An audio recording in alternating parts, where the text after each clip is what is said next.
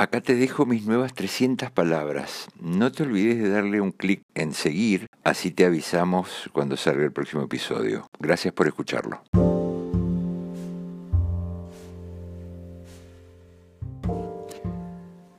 No soy especialmente torpe, no me considero así.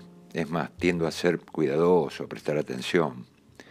Pero esta vez, y no sé por qué, saqué de mi bolsa ecológica para las compras el paquetito de lentejas tomándolo desde una esquinita. Y pasó lo que pasó. El paquete se rompió y 200 de los 400 gramos se esparcieron aleatoriamente por el piso de mi cocina.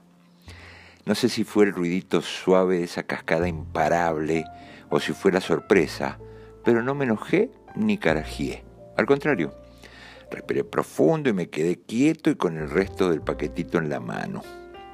Esto en el tutorial de Paulina Cocina no estaba contemplado, pensé. Barrer todo y tirarlo a la basura no era una opción. La comida no se tira, no se le tocan los huevos a la suerte. Hay gente que no tiene qué comer, me dijo mi super yo. Así que, a pesar de que mi piso no es el de un quirófano, tampoco un chiquero, algún pelo de perro, alguna cenicita de pucho, decidí que las iba a levantar y a lavar y a recuperar. Mi mente vino en mi ayuda con preguntas. Viste que ahora se habla del cerebro como si uno lo llevara en el bolsillo. Porque la mente trabaja de eso, de opinar, de medir, de cuestionar, de comparar. ¿Con qué las vas a levantar? me dijo. Con una cuchara sopera, me dije. ¿Y cuánto tiempo te va a llevar eso? ¿Qué sé yo? ¿15 minutos? ¿Media hora? no me iba a poner a googlear tremenda pelotudez, aunque por ahí el dato estaba. ¿No tenés algo mejor que hacer? ¿No te parece tiempo perdido? No, le dije a mi mente. Es una tarea más de esas que hay que hacer porque hay que hacer. ¿Y qué es un tiempo ganado? le retruqué. No me contestó. No me contesté. Me vi. Pensé.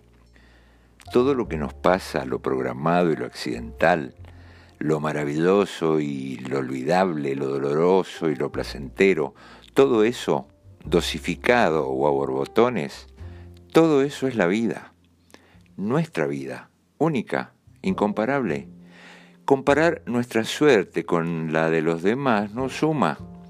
La envidia es el único pecado capital que no da placer, dicen. Y sí, a pesar de las torpezas, no nos olvidamos de que arrancamos con una victoria, porque fuimos el único entre millones de espermatozoides que lo logró, la vida se puede llegar a sentir como un espectáculo exclusivo, intenso, misterioso y con final abierto.